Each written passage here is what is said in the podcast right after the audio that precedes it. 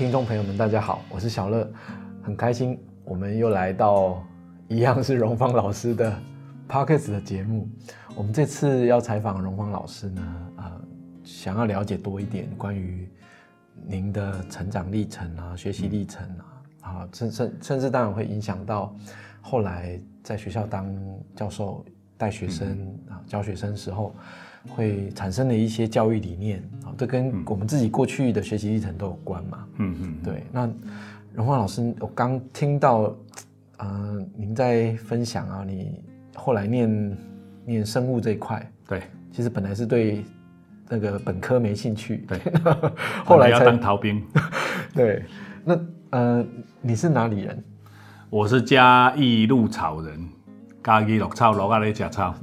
嘿，以前乡下，以前是名不见经传，鹿草因我而成名。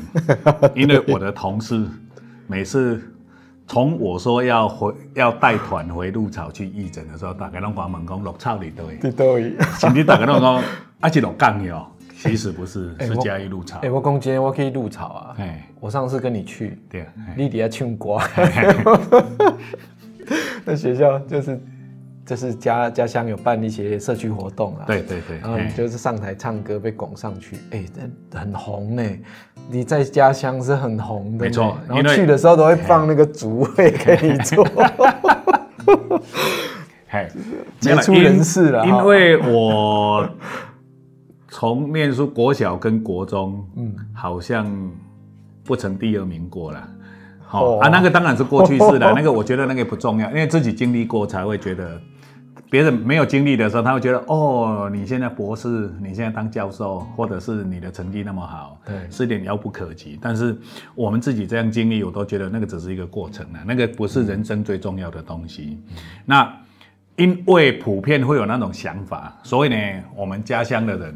他们的对我的印象就是，哦，我已经第一名，上高读册咧，嘿，做到读册，啊，个读 到书，即马搁咧教册，所以呢，他就那时候是真真伟大，啊，真太遗憾，嘿，就是讲那时候哥哥在上，但是我讲那些都是虚名，都是假的。最重要是你能够为社会付出什么东西。对，那先讲我的成长历程啦，哈，其实我从小是在一个大家庭环境长大。那个我们家有大概三十个人，那我妈妈是负责煮饭、饮茶、顾囡啊、顾中方的打给打官，就家庭主妇。对她一个人要忙全家三十人，从洗洗衣服、煮饭、雇人、雇小孩这样，好，啊，那就是用跑的。那但是呢，经济大权，我爸爸是老大，可是经济大权不是我的，我爸爸管。那那时候我们是我叔叔啦，然后小时候我叔叔哈会有点歧视啦，就是他对我们就比较严苛，我印象很深，就是曾经有一次我要去理头发，那当时理一颗头二十块，我跟他要二十块去理头发，我要被他念半个小时，他才愿意拿给我。那满在上面管您，那时候我非常的怨恨，那时候心里想的是。你当家我那大汉有成就，你要看安怎？就是有点要报复的心态啦。可是后来呢，就是慢慢的越来越大，就是我们如果说懂得自己去反省，嗯嗯嗯，好，慢慢的你遇到了很多事情的时候，你会很多观念会改变了。是，就是在念书的时候，因为会念书，老师就特别对我们特别好，嗯嗯嗯，那同学就会嫉妒。可是呢，我都我原来我都不知道，啊，后来呢，我会觉得说。也没什么好嫉妒的啊，我也没有很自大，就是就是念我的书而已。对，但是到我开始进中台教书，因为我刚进中台是当是在研究所教嘛。嗯嗯。好，那时候不是在视光系，我们是在研究啊，研究所就要指导研究生。对。那在研究生的时候，因为我们。这样的学校能够收的研究生不多，每个老师大概一两个。对啊，然后就是区域蛮大的，就各个实验室都之间都有交流啊。有一些公共区域，我们就几个老师就说，那个我们这些研究生大家就分配一下工作，轮流去整理环境。那我的学生会跟我说，老师啊，为什么都是我们实验室做，别的实验室都不做？那因为我小时候经历过那一段，我就会跟他们讲说，哈，其实。没什么好计较的了。当你经历过以后，你就第一个，你把它当做是在运动健身嘛。嗯。第二个，你就当做是在做社会公益嘛，那你就心里就会比较平平衡，他就会多少。而且我经常以身作则，以身 作则啦，就是在要学生做这些事情，我们自己做。我不会因为说我是老师，我就什么都都是发发号施令的。龙光老师，你知道吗？我有一个学生，以前教高中生哈，对，以前很久以前哦，然后后来念视光，嗯，然后毕业了，嗯。呃，这一两年嫁人，一个小女生哦，嫁人哦，当人妻了，最近要当妈妈了，会不会是我的学生？是，就是你。小咪咪啊，呃，没关系，就是我的学生就跟我讲说，就他就哦，那个学生，我们共同的学生，远族民，对，他就跟我讲说，他就跟我讲说，哎呀，老师以前他们都会。一大早载我们去当义工，去义诊，还是 去这种？他说：“哦，那些老师很好，很好。你知道吗？这个哈，这个就是以身作则嘛。对呀。他说老师就在做了，我们为什么对不跟？他们会做的很甘心，甘心，而且会很积极，而且甚至呢，在那个义诊的现场，因为在学校里面看不到东西，嗯，他们在做实验课的时候，在义诊场合。”看到的学校里面，因为大家都正常人，你看不到。学生学到很多，改变了很多学生的价值观。对，嘿，因为因为价值观其实是，如果你有身历其境，对，体验过这个整个，假如说一个义诊啊，或者是一个服务，它的头到尾，然后你感觉到啊这种看人的眼光，对，还有人家给你的反应，被服务的人他给你的反应，这种感觉。就会很直接的从根本改变你的价值观。对，那我觉得有服有去参加过服务活动的学生啊，其实他的这个人生人生的这个历练会比较足够。对，我以前哦，在寒暑假会去当大哥哥大姐姐。对，他高中大学习尊。是，对，我们那时候就开始就发现说，哦，原来小孩子这么难带啊。对，然后原来小孩子也有万百种。对，好，不是每个都是可爱的，也不是每个都是魔鬼。然后后来呢，自己当了爸爸妈妈之后，嗯，对，然后就发现，哎，其实别人看我们的小孩，也就像当年我们在看别人小孩一样。那这个这个身能够设身处地帮别人想这件事情啊，从服务当中是一个很重要的收获。那个就是建立一个同理心了。对，这个收获真的是教育里面对非常重要的一环。是是。那我觉得很多老师哈。需要进步，是不是需要进步而已啊？是需要改造，对改造。哎，那个价值观，因为有真的是我我们讲的不是学生哦，我知道，我不是在第一集里面有讲到。那三句话嘛，所以那个那个讲话是 那那三句话是有点比较开玩笑，听起来好像又比较也比较过头，也就是十个博士九个兼，十个教授九个烂，对，十个主管九个，不是真的是比例那么高呢，哎，真的是十个里面有九个，而是有蛮高比例都是他只想到他自己的立场，有点高高在上。好，那我们希望建立的是一个懂得去关心别人。去尊重别人的一个环境，然后能够去感染到别人。所以呢，我经常跟人讲，我跟人家相处就是六个字，六叫做六字真言，叫真诚、信用、尊重。尤其后面的尊重跟中间那个信用，因为真诚有可能是真诚的话呀。这个好，这个 我学起来。对，因为你你会懂得信用还是说尊重？尊重，就六字真言，很难，很不容易做到。这个尤其要讲给。很多有当主管的，对，很多有对。有学士的人，对，因为我经常会讲说，我为什么叫金南 K 金南卡郎南 K 关着米后兰老师，因为真的就是没有价值，就是我们这样跟人家相处的时候，你很真诚的去跟人家相处。啊，你学生我不会把，我都跟学生讲说，在课堂上我们要有一定的规范，那平常大家在一起的时候，有很多东西我可能还要跟学生学。嗯，好，这个东西是教学相长，所以我们没有必要说把自己捧得那么高。嗯哼，好，那当你尊重了学生，好，对他很多事情，虽然不能百分之百都完全做得到，但是你懂得真的是这六字真言。嗯，平常跟人家朋友相处，你会获得认同，更重要是学生会也会很认同。所以被我接触过我的学生不一定被我教过，接触过我的学生大部分都跟我互动很好，而且很认同我，甚至呢被我教过的很多就变成我的干儿子干女。好，其实龙华老师，我跟你讲，我跟你讲啊，我自己看过一个文，一篇文，我觉得很有道理。一个老师哈，要在学生面前建立他的威严，或者是他的这个啊，我们讲的信用。对。因为我们会信任老师嘛，对，那这件事情呢，要把它破坏掉是很容易的。对，我们只要对学，只要欺骗了学生一次，对，然后让他知道，他知道老师骗我，你大概这辈子他就不会把你当老师了。没错，他已经全毁。对，因为这个角色在古代来讲是非常神圣的，对，非常崇高的，所以以前呃儒家讲嘛，嗯。师者啊，传道授业解惑也，所以才速修以上啊。对，速修就是 我才有薪水领啊。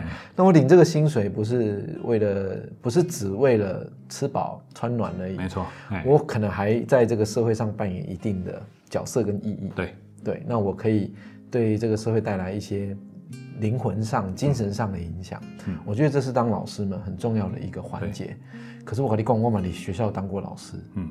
哦，哦，这个这个比较负面了，我们讲 有啦，因为有些学生，可是呢，我像我觉得啦，哦，就是我们现在又聊到一点教育啦，哦，我一直有一个观念啦，就是如果学生想学，我们要用孔敬说的那一句话，叫做因材施教啦，就是因为每个人的程度不一样，那程度不一样的时候，你每一个人。对每一个学生，或者是对每一种类型的学生，你都用同等的标准的方式，就有点像我们现在做什么评鉴，全部都是齐都是平等，这个是没有什么效果的。是，这那个因材施教是因为，比如说，如果是台大的学生，因为他的学习能力强，像我念台大的时候，刚开始，那个有些老师教的真的很烂。好，那怎么样？因为我们的我们读书的能力还还蛮够强的，所以呢。老师，你教多快都没关系，我可以自己念，可以自己准备。可是呢，如果说像我们现在教的那种一般的学生，甚至现在很多台大学生，你用那种方式去要求也很困难。嗯，那这种情况下，你怎么教学？就是因材施教。学生当他想学的时候。我在上像我的上课就是一种，我都自自称叫做表演式的互动教学方式。表演式，对，就是我会朗核心，然后把一个观念讲的时候，我会引申跟社会实事会连接在一起，然后这个这个方式再去问学生。那学生第一个他会比较提得起兴趣听我们上课，第二个在那个互动的过程中，用问答的方式，他可能。他答错了没关系，我就跟他开玩笑，扣扣几分，扣几啊？其实事实上没有真的要扣分，就是用这样，然后在后续我再讲正确的答案。那你真正想学的学生，他的印象就会比较加深。这个是在学习学习过程了哈。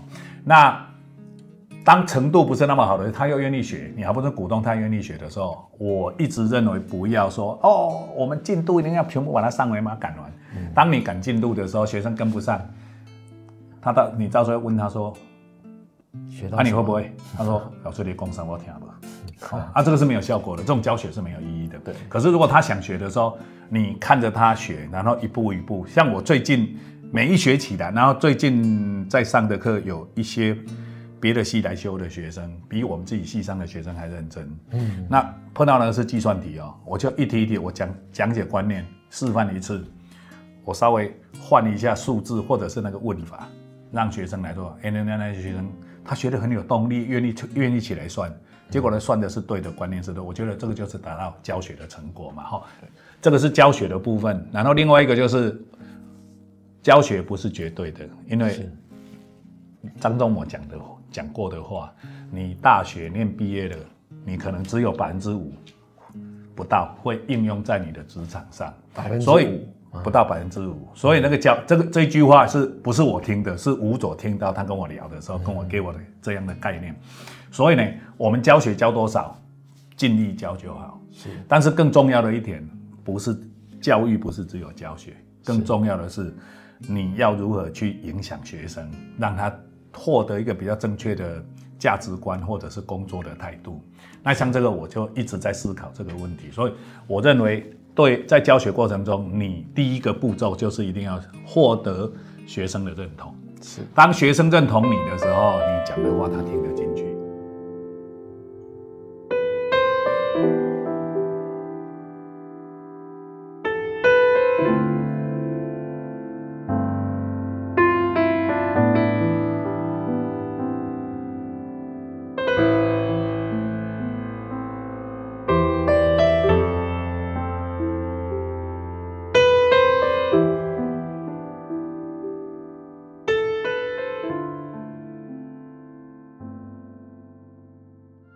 在教育现场啊，对。遇到的环这些环节，其实因材施教是一个很重要的出发没错点。，对，对那这个教的成果，嗯。教学的成果，学生要适合他，而且他真的有变化，对，这个才是最重要的结果。嗯。那我们传统的填鸭就是，反正就就是我教你学，然后把它教完，对，课本翻完。哎，我我我之前哦，在学校也遇过这个情形。嗯，我一开始开学的时候就写教学的大纲。嗯嗯，那我就想说，哎、要把这些东西教完。嗯嗯，那第一堂课到第十八堂课要教什么？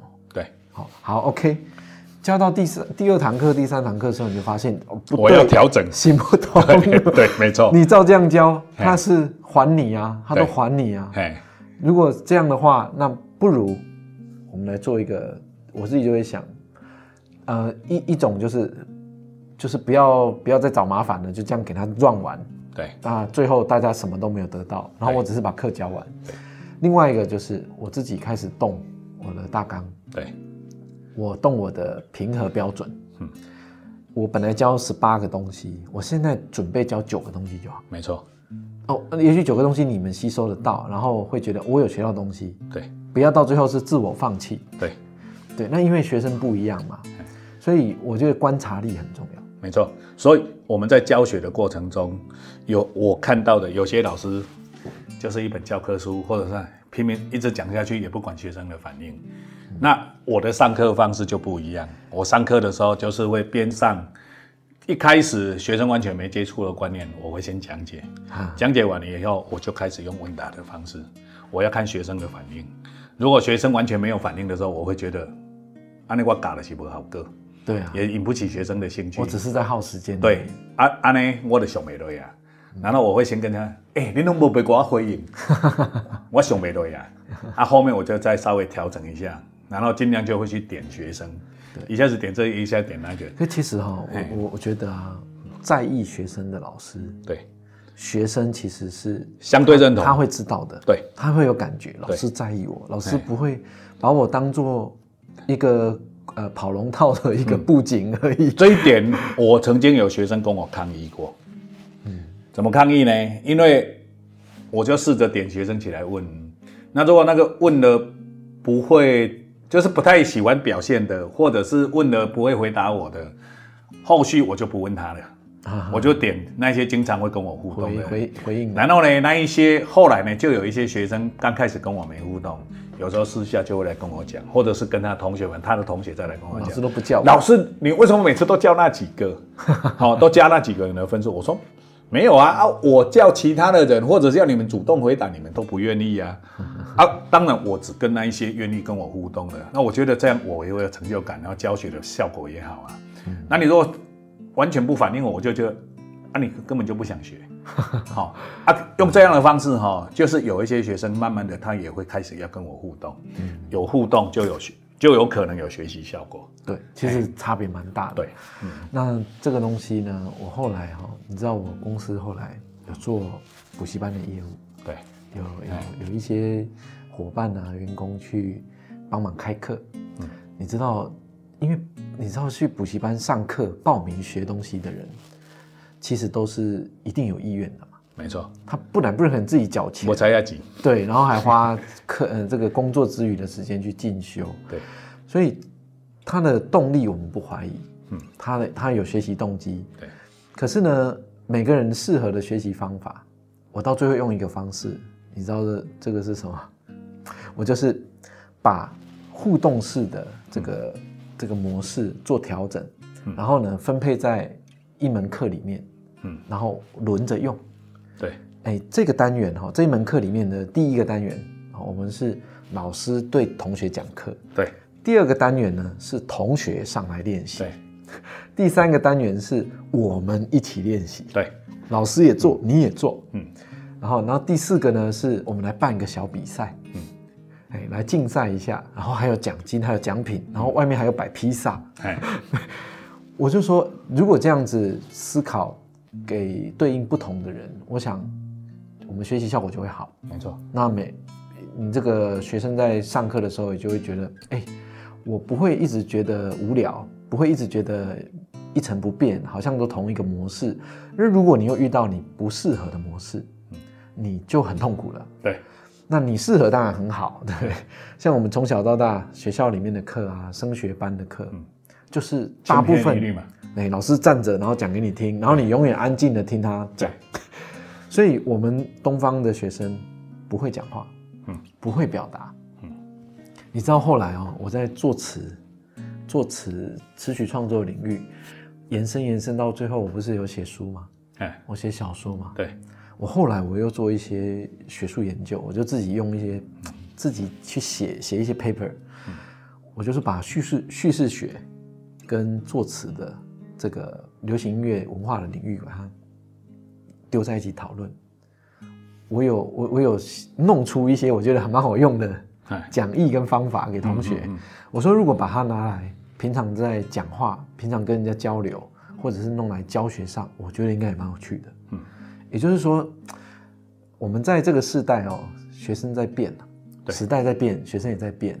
学生呢没那么有耐性。嗯，以前我们听二十分钟、四十分钟都可以，嗯现在的学生五分钟他就觉得累了。没错，那你就要，你就要换个花样。你哎五分钟你要播个影片，再过五分钟你要播个照片，嗯，再再过十分钟你要讲个笑话，然后呢，差不差不多要困啊。哎，你你你不能超过一个小时不休息啊，学生受不了了。没错，哎，因为现在的人生活步调太快嘛，对，对，所以这个我觉得学校的老师其实呃感应到时代在变化这件事，也是一个我觉得也是也会有出现一些盲点呢。嗯嗯，最主要是多数啦哈，我接触到的老师，多数就是他认为就是说，就是我教给你们，我一个责任要教给你，只是我教给你们，嗯，而不是说你们学到多少东西啊我想那个概念，这个是在目前的教学里面很重要的一点。那嗯如何尽可能？当然，你说要百分之百学生，你上课全百分之百学生都会愿意听你上课，啊不太可能。对，那你如何让最大化的学生数会愿意听你讲课？愿意听的时候，他就会有动机要学。那你只要方式对了，或者是让他愿意发问，他就可以学得到东西。是，所以这个还是刚刚开玩笑的那一句话：孔家的因材施教。还有就是如何去提升，用什么样的方式去提升学生的学习动力，这个是最重是，最重要的。嗯，我以前我以前在音乐系教课，我有遇到学生哦，嗯，连电脑里面的这个我们会操作软体嘛，嗯去做音乐剪辑，然后呢，这些软专业软体大部分我们都学原文啊，学英文，嗯，对，连 Open 都看不懂，嗯，我就你我在就站在后面看，看他在那边划划那个指令，哎，然后 open 就在那里，他看不懂，我就我说，你看你怎么？所以其实现在的学校，我还是有遇我自己有一个很深的感觉，就是小孩子他生活在我们的这个这个社会环境里，父母也是一个很重要的参数。嗯，父母觉得啊，别人都有念大学，你怎么不念大学？嗯，所以他就傻傻的跟着，嗯，人家去念大学，然后念了一个自己也不知道喜不喜欢的科系，然后呢，现在学校呢也不拒绝你进不进来，嗯，反正你你只要不是拒不拒绝，是求爷爷告告奶奶，拜托你，拜托你。进来，哎，呃因为供供过于需求嘛，对对对。那学校学校太多了，然后学生太少了，小孩子太少了，对，那这些状况其实都还是需要未来去有一些智慧去解决它。嗯嗯嗯，因为我觉得高教其实不应该这样，嗯，不应该变成学店。对，所以我到后来，因因为我我们都做兼任老师嘛，哎，我们都反正我当你，我不痛啊，反正我们下学期不来教我也没关系，对不对？就是所以你要照我的标准要求，要要通过。嗯，可是当我们遇到学生，他从本来不会看 Open，到后来可以把这个页面上面的指令看懂，然后可以念出来，会操作，我就觉得你有进步了。没错，进步多少没关系，你至少有在走，对有进步。嗯、我也不管这里是不是大学，反正你有进步，我觉得就大家都不浪费时间。因为有进步就表示你有相当程度的基础了。对，那就算你不不曾学过的东西，当你有一个基础当垫底的时候，就可以再往后后续你也许就可以用这个基础去学你没学过的，或者是在进阶的东西。嗯，嘿，了解。那荣芳老师，我我们这样聊学校学生，对不对？那您过去自己当学生，你后来是嘉义嘉义高中，嘉义高中、普通班、你处理那他给 家中。家中，哎对也就是因为我们就是高教嘛，就是跟跟阿乐里的那个彰化高中同样的性质嘛，就明星学校啊，就是只是在升学嘛，啊，升学然后升学几乎也都是直接就念高教体系，我印象中你爱打篮球，对，你跟我一样，哎，为了篮球断手断脚，断手断脚有到断现在还是断的，还是残废之身。我的左左脚前十字韧带还是断的，没有接。哦，这样子哦，哎，然后右手呢，耻骨、桡骨两根都断了，还断了两次。哈，第一次用接的，第二次，哎，第一次接回来，但是呢，十个月后学弟又找我再去打，又断一次，又断了一次，然后去找那个韩义雄，他就跟我开刀，两根钢板、十二根钢钉，已经跟了我三十几年了。哦，这样子，对，但是经经过机场进到总统府接受捐血表扬，都不会叫。为什么？我觉得是材质的关系，我不知道他那个是什么材质。嘿哦，了啊，解，当时我没有拿掉，所以现在就是跟我跟我一直在同一个身体里面，所以我现在是无敌铁金刚。我我我念书的时候，我也很爱打篮球。我迄阵读高中，刚好是 Michael Jordan 复出，哎，那个时阵，啊，我是我是 Kobe 跟 Michael Jordan 的得分能力，我曾经一场球得四十六分。哇，这夸张。所以你高中跟大学拢拍篮球，拍篮球，我一直拍到博士，哇，博士毕业，，然后到了到了中台科技大学教书的时候，跟学生打。跟，学生打。我们学校里面有两个老师，一个教官，我们三个组成的队打三队，校队还不一定打得赢。哇塞，职业队，所以我在台大的时候嗯。有个绰号，我们的那些打球的球友，那些同学们哎。都给我一个绰号叫做小超人，小超，很会飞。那我的爆发力很好，可是呢，打一下子就没力了，哦这样，我的耐力很差。哎呀，台大刚好有校队，有啊，啊，你不会去参加？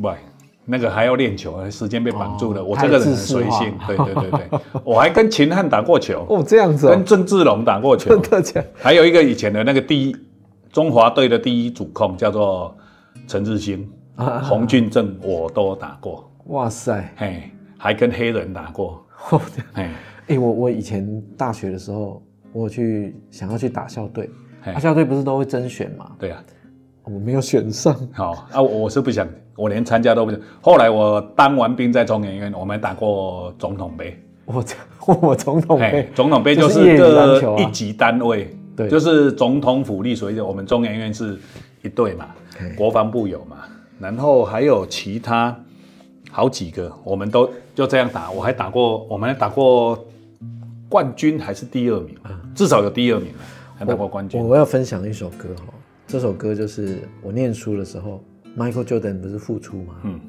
那那首歌一直到现在我都觉得很感动。嗯，那首歌叫做《I Believe I Can Fly 哎，》，我听过吧？I believe I can fly。应该哦，有有有有有 I believe I can 只 touch 是因为我英文不好，所以比较少听英 哦文歌。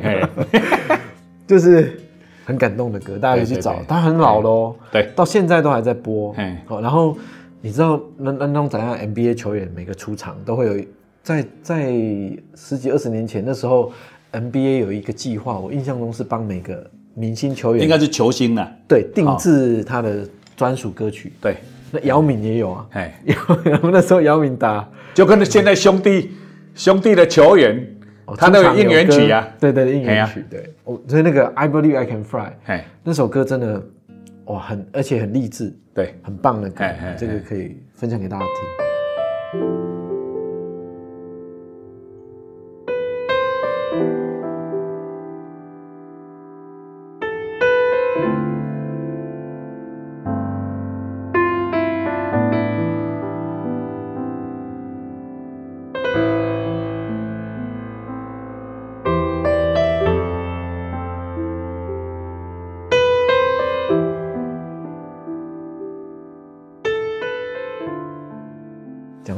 球哈，我我脚啊，我你是左脚嘛，对，我也是左脚，哎，我左脚念高边卡德边卡德，然后我那时候可以扣篮呢，我是可以抓篮筐，国中可以抓篮筐，跳很高嘛，对对不对？我们的身高这样算跳很高，然后就受伤，然后我就那时候拄拐杖杵了半年多，那到电去年，嗯。去年前年，你记不记得我脚也断掉？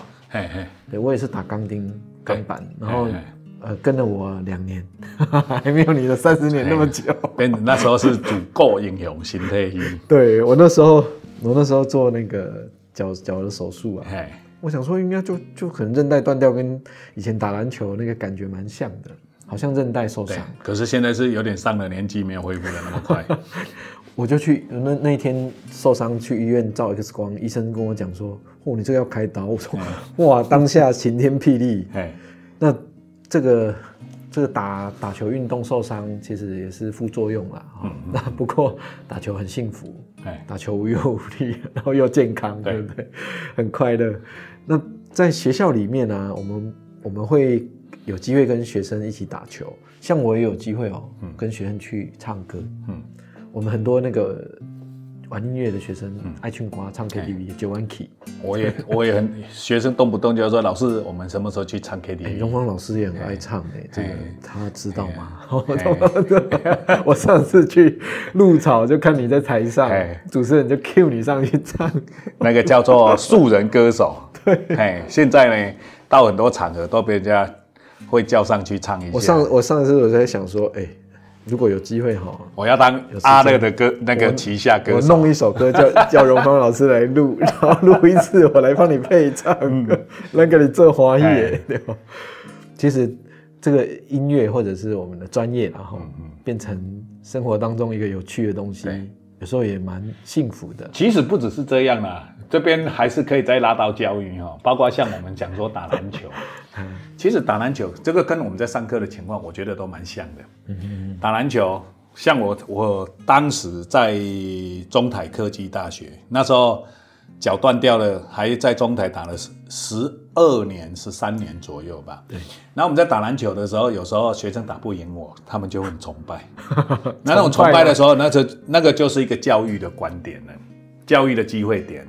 因为当学生他他打不赢你，甚至呢，就是不是那种很不服气的打不赢，他真的打不赢你的时候，他可能就会来找你聊天，嗯会学会想学一些东西。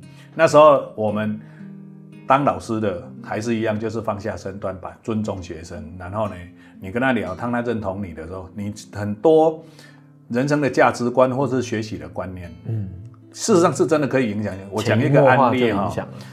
我有一个有一次，那个是学生不会打球，有一个曾经教过的学生教那个干那一学期我教他们生物统计学，嗯，那在我去教之前呢，那个老师去教，就像我们一般很八股似的，那个老师在到那干啥呢？这么严肃的课，对，梯而且呢还要还要独立样本题，嘿然后有一次我在打篮球的时候，就有几个学生，当时在教的学生，他们就到球场旁边，然后就学生就跟我讲，等我打完了就坐下来跟我聊天，不让我离开。啊，他最主要目的，一开始的出发点不是为了要去看我打球，嗯只是因为他们知道我喜欢打球，就去那边等到我打完，他就说。老师，我从国中开始哈，数学就不曾及格过。哦，那没想到我来念，我以为来念中台的这个科系，不用碰应该就不用教数学，不用再上数学了啊？怎么没想到还是上到数数学？嘿，那他就说一定不会及格，但是我给学生的观念就是说，没关系，其实你们在这个学习过程，我一直强调的是，最重要是学习的态度，因为你学习的态度让老师感受到，就是未来你进职场，哪一天如果需要，你觉得需要我来介绍，帮你介绍这个工作的时候，推荐这个工作的时候，我在学校里面看到你那混打混摸鱼，不知道根本学习怎么推荐态度不好，我根本不敢推荐你出去嘛。但是啊，那个学生听进去了，后来呢，他上课真的很认真，虽然他听不懂，他是很认真在上。好、啊，应该也是我那种齁懒嘴哦，可以 可以引导他们愿意听啦。虽然听不懂，至少不会说很排斥。对，结果当他毕业那一年，他是他们是国考科系，他国考第一次就考过了。哇，那那个就是说，一方面是自己的努力嘛，这厉害一方面是自己的努力，另外一面我是觉得说，老师对他们那种价值观的影响是很重要的。这个啊，就是师生关系有一些潜移默化的改变。对，我我我跟你分享一个我的经验哦、我们有一次吃饭啊，嗯。记不记得那个张瑞杰校啊，长对对，哎，退休了嘛？对，张瑞杰校长是我小时候国中的时候的老师，嗯然后数学老师，嗯。张瑞杰老师会跟我们去打篮球，哎。就他一个老师，然后其他都是国中生，然后他一个老师跟我们组队，哎。啊，他真的打哦，他打真的哦哎，他是真的会投，可以过人，可以上篮这样。哎，然后我们打完之后，在场上就就会就会有不同的关系，然后下场之后是又坐到教室里，对啊，哦，关系另外一种样子。对。可是跟跟平常没有交流太多的老师，只有在课堂上交流的老师，那个关系是完全不一样。就是纯上课的老师对会有距离感啊。对对对，好、啊，他那个的话，你至少学生就算没有兴趣，还是会给老师一点面子，还是会愿意听。就关系不一样。对啊，你在听的过程中，搞不好就从里面就学到东西了。对对呀、那像张张老师就会跟我讲说他他的，呃，甚至到后来我们都长大出社会了，嗯嗯嗯，我也听过张老师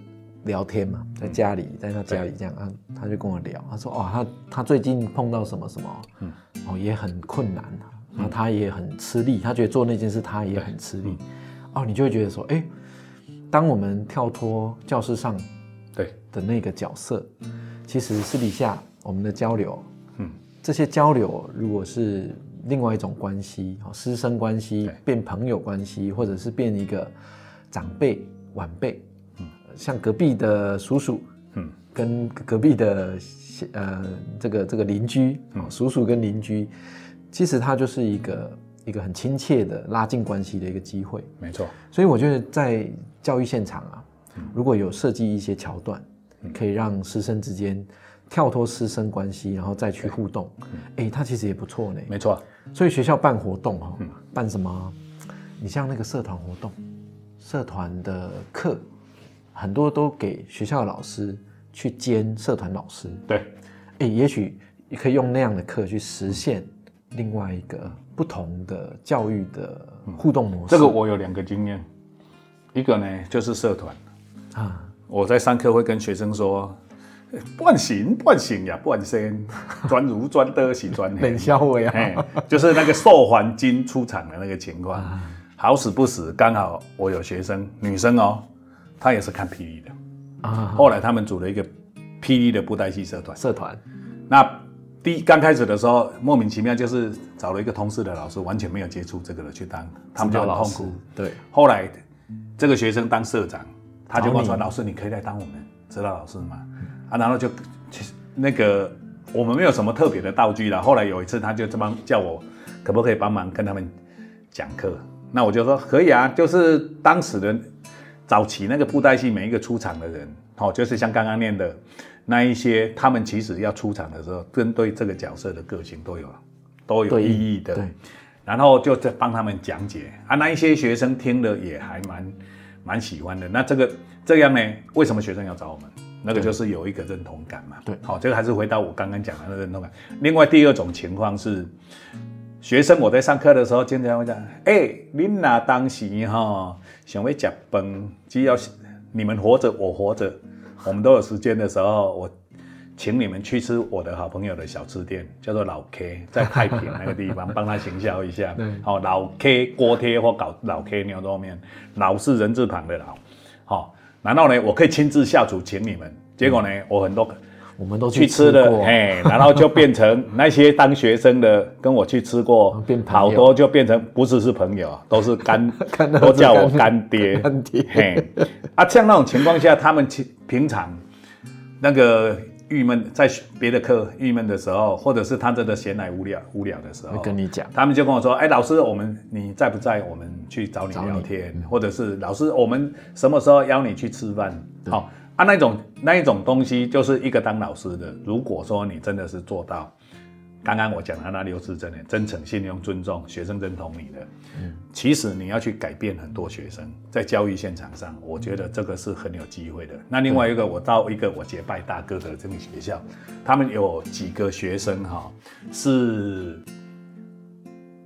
几乎被学校的某些老师是要直接放弃掉的，啊，就是被认为是问题学生啦。对，然后他们的辅导主任呢，就办了，就是跟国教署申申请了一个计划，嗯然后就叫我去帮带他们玩那个某种机器，好、啊。然后在玩的过程中，因为我跟学生的互动就是那种把他当朋友的方式，对，结果呢，第一个学期后，因为到后面的一年，总共去了四次，应该是去四次，结果呢，后面两次因为疫情的关系，远距教学，所以就没去了。嗯，然后这个学期要开学之前，他们其中有一个学生就跟我那说：“老师，你这个学期还会来跟我们上课吗？” 好、啊，我就说不知道哎、如果你们要的话，你们跟你们那位辅导老师跟他询问嘛。啊，他如果愿意排的话，我还是可以来。那我会讲这个案例，还是在于说你在带学生的过程中，如何让学生认同你。当认同你的时候，他的很多价值观、很多行为举止，会因为你的某一些接触之的过程中讲的话，受到影响，他会改变他的价值观。对那这个你是不是就救了一个救了一个年轻人？我觉得这个是每一个在教育工作者，不是只有我高高在上，而是你如何去让学生跟学生的互动过程中，如何去取得学生的信任，信有信任就会改变。对，我觉得这个很难啊。那不过很难，也是这些当我们当老师们的对。一个很重要的呃社会责任，我们必须去克服这个困难，对，能够尽量改变我们的学生们、年轻人们。嗯嗯，那因为他们未来出社会，他们是社会的，就是栋梁啊，对，主要的这个分子，在二十年之后，很多他不会成为社会的负担。对，很多时候是他在做主的，对。甚至很多时候他可以影响，他可以在影响很多人。哎，所以这个社会责任其实在老师的身上会有一体有一些压力的，对，啊，但是做得好的话，后续的效应，当他出去多好，那个有了成就的时候，他会想念你这个老师。对啊，那动不动就会说：“老师，我请你讲崩哦，或者我要回馈你，或者是就像我们刚刚在讲的那个义诊的活动，对。好，前面讲的那个义诊的活动，当我经费不够的时候，跟这些学生有成就了以后，我跟我们跟他聊天，他资源一定是自己就进来啊。这个东西你不用去求他，也不用去拜托，他自己就是没有会人聊，那个就变成水到渠成，我们就可以对社会做出更多的公益的事对情。，这个太棒了。对啊我，想啊、这个在学校啊、任教啊教课这么长的时间，嗯荣芳老师对于教育现场哈、未来有什么样的期许？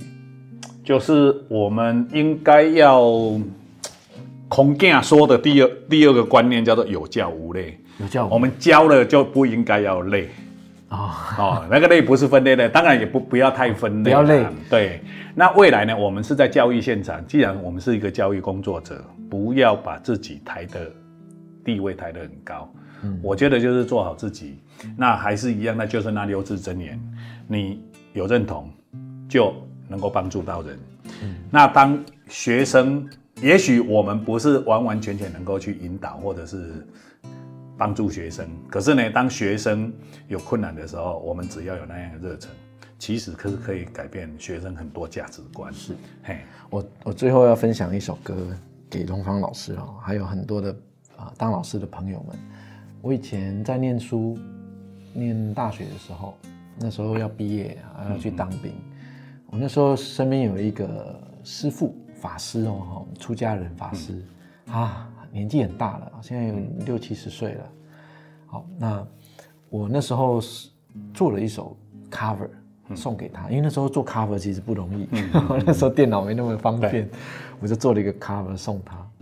我做那首歌叫做《城里的月光》，对，送给这个师傅，因为这个师傅是我在念书的阶段啊，我我想过过年时间到了，对不对？嗯，过年过节有机会去佛光山的佛陀纪念馆，嗯，现在的佛陀纪念馆副馆长一一润法师，嗯，就是我讲的这个师傅，他那时候在台北，我就跟他结缘认识。他用他实实际上生活当中很多的交流互动、相处，去教我们东西。好，就像跟人家说到的事要做到。嗯，有东西要给别人。嗯，给别人就是快乐的。对。然后呢，要懂得设身处地为别人着想。我现在讲这个都很抽象，都是一个好像片语名词。可是，在我遇到的这个师傅的身上是他的相处的点点滴滴，我们看到都是这样。所以这种，嗯，在我的角度里面，他就像一个老师，在某一些生生活阶段里面告诉我这些事，然后一直到现在，我我常常身边会准备礼物，就像我有送过你笔吧？有，我有送过很贵的笔，有，我就送，就是我会觉得送人家东西是很快乐的，我甚至会。花很多时间找礼物送人家东西，因为我觉得这个是很快乐的事。对，钱不见，没有不见，钱陪我的朋友，嗯，那个是一个另外一个观点啊。另外那个是一另类的财富。对，那朋友朋友也快乐，那也很好。然后朋友知道我，我我很看重他，我才送他东西。对对。所以像我自己每一年呢，最重要的就是买礼物。嗯，我今年这一个月两个月。因为公司要办活动，还是公司要聚聚，很很多年疫情没有聚，说要聚，我又买了一堆礼物，然后我太太就跟我讲说啊，哎，这个也要买，那个也要买，我说对，我都想买，我都没碰上你啊，不会啦，我还是会拿捏，不过就是我们我们花心力去找我们喜欢的，我们都不喜欢，我们怎么送人家？对啊，那我觉得这个这句话要分享给大家，就是嗯，结善缘。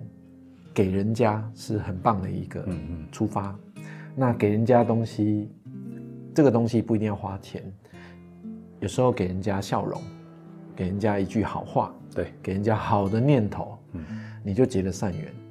当老师更是这样，对，我们接触这么多学生，只要有这些啊，我们的价值观身体力行在我们的教学现场，那很多学生一定会被你感染，对。